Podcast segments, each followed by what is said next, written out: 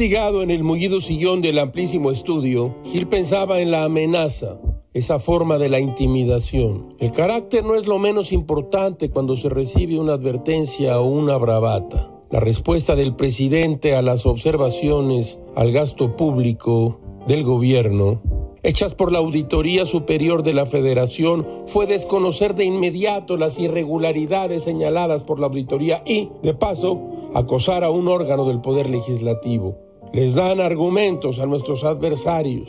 Se sabe que el presidente aprecia a los súbditos, le gusta la sumisión. El comunicado tiene la textura de la obediencia y la servidumbre y no el tono de una auditoría superior de la Cámara de Diputados.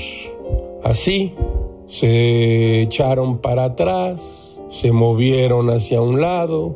Solo faltaron algunas líneas. Si quiere el presidente podemos mandar unas brigadas de funcionarios que no saben sumar, pero sí barrer, trapear, darle brillo a la plata. ¡Qué numerazo! ¿De acuerdo?